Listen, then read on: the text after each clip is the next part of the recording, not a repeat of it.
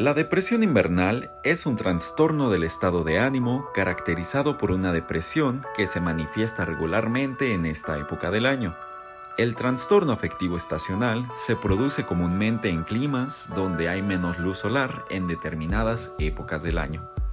Las personas pueden sufrir altibajos emocionales, ansiedad, apatía, descontento general, pérdida del interés, soledad o tristeza.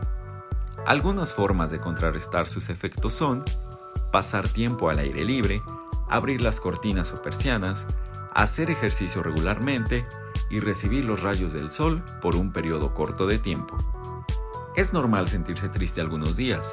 Sin embargo, si te sientes decaído durante días y nada te motiva a hacer las actividades que normalmente disfrutas, es muy importante atenderte.